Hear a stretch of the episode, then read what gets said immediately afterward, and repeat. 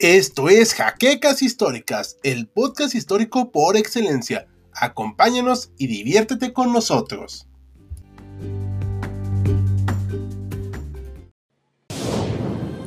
Bienvenidos a HC Historia Contemporánea, la página histórica por excelencia.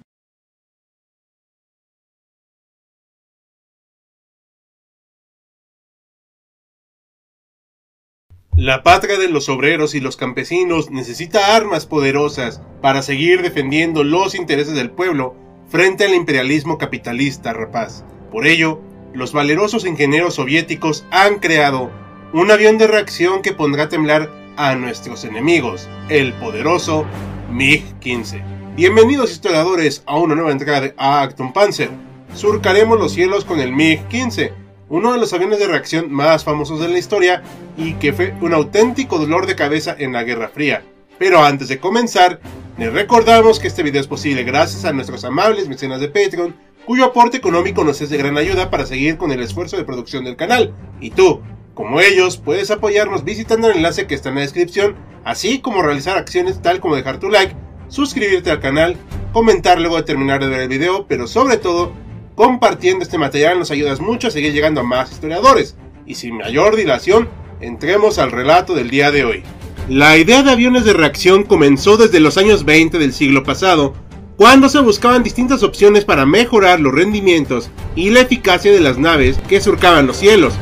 Debido a las limitaciones tecnológicas de la época, se hicieron pocos avances hasta el estallido de la Segunda Guerra Mundial, cuando fue necesario acelerar los proyectos de naves que pudieran superar a las del enemigo. Al finalizar el conflicto, Alemania había puesto en el aire diversos aviones de reacción como el Messerschmitt ME 262, el cual sirvió de gran inspiración para nuestro avión del día de hoy. Una de las principales razones que permitieron el desarrollo de esta nave fue que, debido a la intención del gobierno británico de mejorar las relaciones con la URSS, obtuvieron el permiso de usar los motores Rolls-Royce Derwent y Nene en 1946 para el proyecto de un jet soviético eficaz encargado a la división Mikoyan Gurevich, quienes diseñaron y produjeron los primeros modelos de las aeronaves llamadas MiG.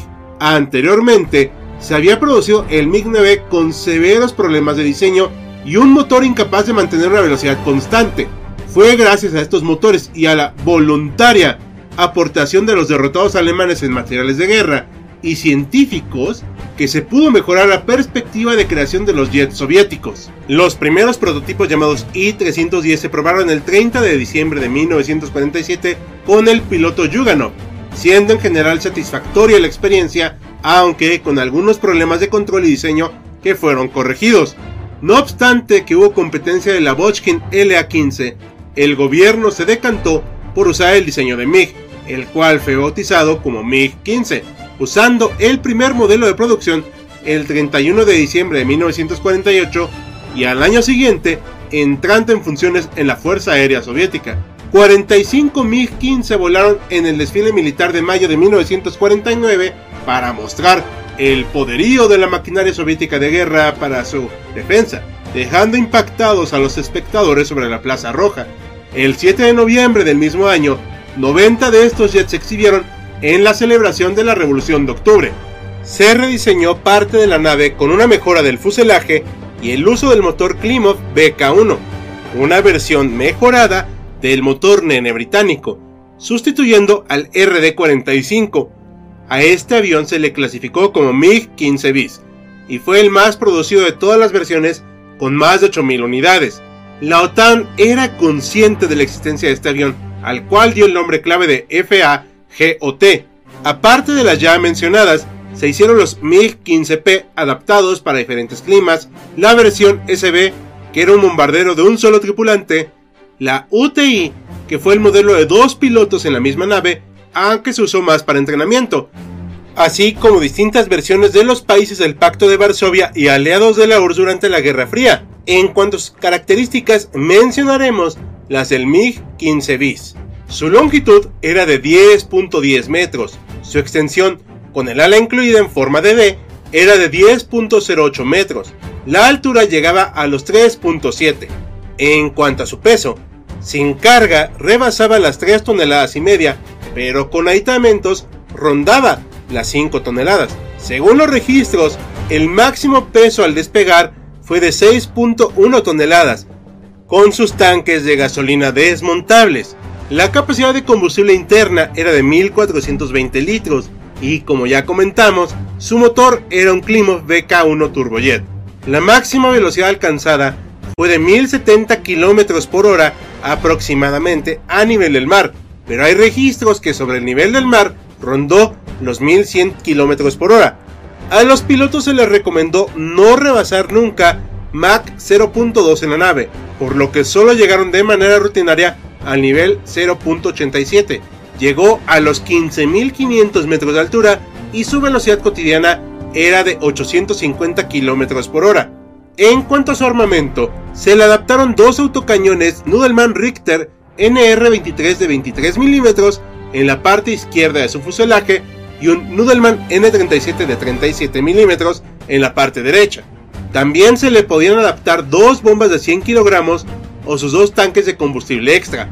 Entre sus usuarios, además de la URSS, estuvieron Egipto, China, la República Democrática Alemana, Checoslovaquia, Vietnam, Siria y Corea del Norte, que de acuerdo a los reportes es el único país del mundo que mantiene activos sus MiG-15.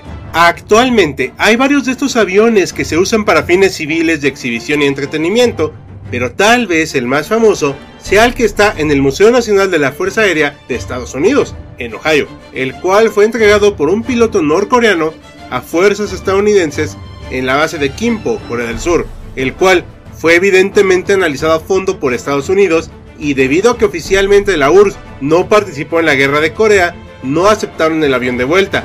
Estén atentos historiadores, que haremos un mordisco de historia de este peculiar evento. El MiG-15 se convirtió en el jet más producido de la historia con más de 13.000 unidades solo en la Unión Soviética, pero se estima que otras 4.000 fueron creadas en los países que adquirieron la licencia para poder producirlos en sus territorios. A continuación veremos su participación bélica.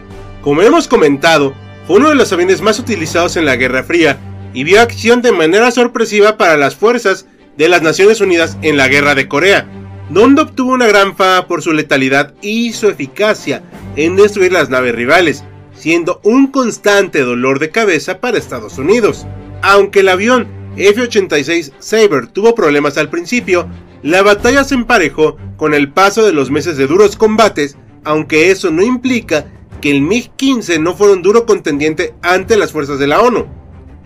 Por la naturaleza misma de la guerra, no hay datos fiables, pero se calculan más de 600 aviones perdidos durante el conflicto, aunque esto es contando a los pilotos de la URSS, de China y de Corea del Norte. Otro de los escenarios donde vio acción el jet soviético fue en la crisis del canal de Suez de 1956, siendo usadas las versiones Beast y el MiG-17 pelearon contra la aviación británica e israelí con resultados agridulces para la aviación egipcia.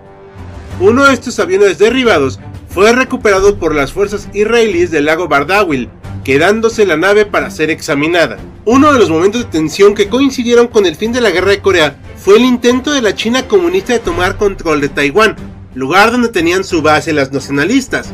Varios MiG-15 ayudaron a que el gobierno de Mao pudiera tener control de algunas islas en el estrecho de Taiwán, pero debido al apoyo de Estados Unidos hacia la isla, esto pudo ser contrarrestado con eficacia.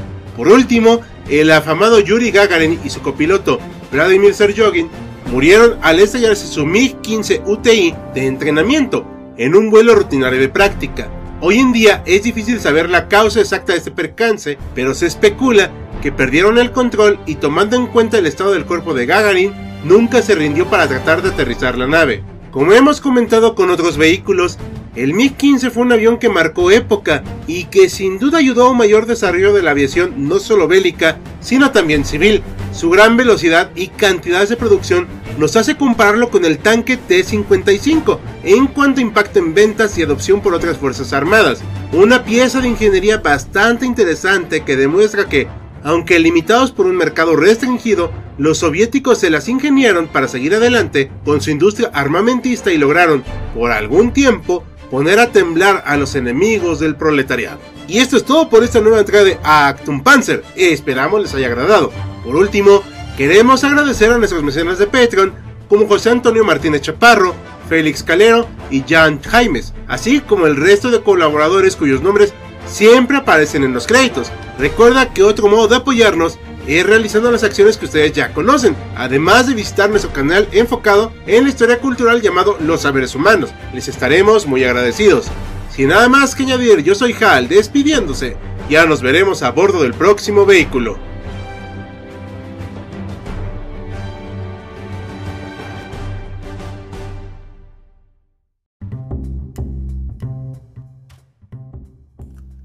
Gracias por habernos acompañado en Jaquecas Históricas, el podcast histórico por excelencia.